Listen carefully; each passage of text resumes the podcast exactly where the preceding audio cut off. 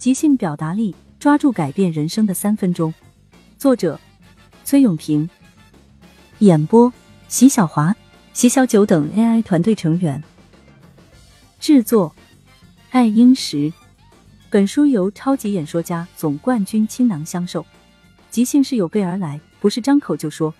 把握每一关键时刻，拿回人生主动权。肢体动作唤起表达力量感的身体工具。我经常看到有些人在演讲的过程中，肢体动作会变得非常僵硬，这样的方式会让人感觉你放不开，很局促，表达的说服力自然会大打折扣。在这里，可以用几个小方法来帮助我们在公众表达时巧用肢体语言来增加说服力。首先，在开场时，即刚上台时，该如何运用肢体语言？我之前上台主持时。经常是一走到舞台中央就开始说话，这时台下观众往往还没反应过来，而我就已经把开场白说完了。等到观众反应过来时，我在台上已经开始说话了，而他们想听我要说什么时，我已经将之前的台词说完了，但我又不可能重复一遍，所以我只好硬着头皮继续说。这给人的感觉就是台上的主持人话太少不专业，但我也觉得很委屈。我精心准备的开场词就这样被匆匆略过了。为什么会发生这样的问题呢？很大一部分原因是我在开场时没有利用好我的肢体语言。多次失败之后，我总结出了一套经验：刚走到台上时，切记不要着急讲话，而是先要站定。什么叫站定呢？就是走上台后，双脚岔开与肩同宽，双手自然下垂。抬头挺胸，保持微笑。如果双腿并得特别拢，会有一种很拘谨的感觉，不自然。当然，女性朋友可以采用丁字步来站定，显得落落大方。站定之后，要用眼神来环顾四周，眼神和微笑要保持一致，要给人以亲切的感觉。环顾四周的目的。在于确定台下观众有多少人还在低头看手机或者聊天。当你看到好多人还没有注意到你，你就可以一直保持这个姿势等待。其实一般只需要十秒钟。当你看到大多数人把目光聚集到你这里时，这时才是你开始说话的时机。我在某次做演讲的时候，上场后发现现场久久不能安静下来，后面几排总有人在讲话。我就一直微笑的等待着，但声音还在持续。于是我就盯着最后几排说话的观众，表情从微笑到严肃，直到那几个喧哗的人逐渐不再说话，我才开始演讲。这就是上场时肢体语言所能起到的定场作用，而且效果显著。当你这样做了以后，听众一定会用安静的状态来静静的听你说。其次。在讲话过程中运用的肢体语言可分为手势运用和舞台行动。在参加超级演说家时，乐嘉老师给我上的第一堂课就是保持身体不动的完成一段演讲。因为我在演讲过程中使用的肢体动作非常丰富，有很多都带有表演性质。他要看我只用语言是否还能传递情感。最后的结果是，虽然可以传递。但对情感表达的确有所削弱，所以我们在讲话过程中要在适当的时候加入肢体动作，这样可以增强我们的感染力。我在讲话过程中用的最多的是手势。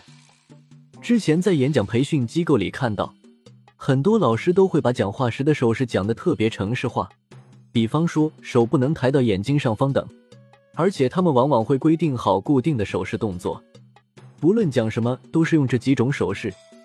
显然非常死板。虽然我们讲话时的手势的确是比较固定的，但要学会灵活运用，别让自己刻意跟着手势走。你的手势要跟着你的心走，要跟你所讲的内容息息相关。我的一些学员曾经跟我说过：“崔老师，我就是不会用手势，感觉手放到哪里都不舒服。”这是因为你还没有完全沉浸在你要表达的内容中。你表达的愿望不够强烈，当你的表达欲望够强烈时，就会下意识的做出合适的手势。另外，我们完全没有必要按照某一种规定的手势去操作，手势一定是在讲话过程中下意识自发的做出来的，如此才能反映出情感的力量。关于这一点，你可以在生活中留心观察，每个人情绪激动时，或者是在边讲话边梳理重点时，总是会习惯性的加上手势动作。仔细观察，你还会发现一个非常有趣的现象：每个人的手势动作都不一样。有的人习惯握拳，有的人会画圈，有的人则会做出打响指状。有了这样的基本认识之后，在当众讲话时，当你不知道手怎么放，觉得局促不安时，你可以尝试着从生活中入手，可以观察自己在兴奋状态下讲话时会做出什么手势，然后运用到当众表达中去。在这里，我给大家分享一些我自己平时喜欢用的，也非常有效果的手势。一，张开双臂的动作，这个动作我常用于表达宏大主题的场景。一次演讲中，我讲到自己刚来北京时的情景。我站在北京站的广场上，张开双臂说：“北京，我来了。”演讲的时候，很自然的便做出了这个动作。张开双臂的那一刹那，我好像又回到了那个时刻。强烈的代入感让我接下来的情绪变得亢奋起来。演讲结果也分外成功。当然，还有最重要的一点，当你在舞台上张开双臂的时候，会有一种拥抱观众的感觉，这会让你产生强烈的安全感，同时还会让台下的观众觉得你非常自信，气场非常强。但是，我们千万要记住，不要为了做手势而做手势，那样会显得很刻意，不够自然。如果你在讲话过程中没有契机做张开双臂的动作，那么你也可以做一个双手打开的动作，这是一个讲话过程中惯用的动作，同样会给你带来安全感和气场。二，身体重心前移，一只脚向前迈一步，眼睛盯着某位观众，然后双手张开往前推。我在表达特别重要的内容和强烈愿望时，往往会做出这个动作。这个手势的好处显而易见，能够拉近观众与你的距离。当你专注于向一个观众表达时，其他观众也会看向你，他们会觉得你是在跟他们每一个人在做深入的交流。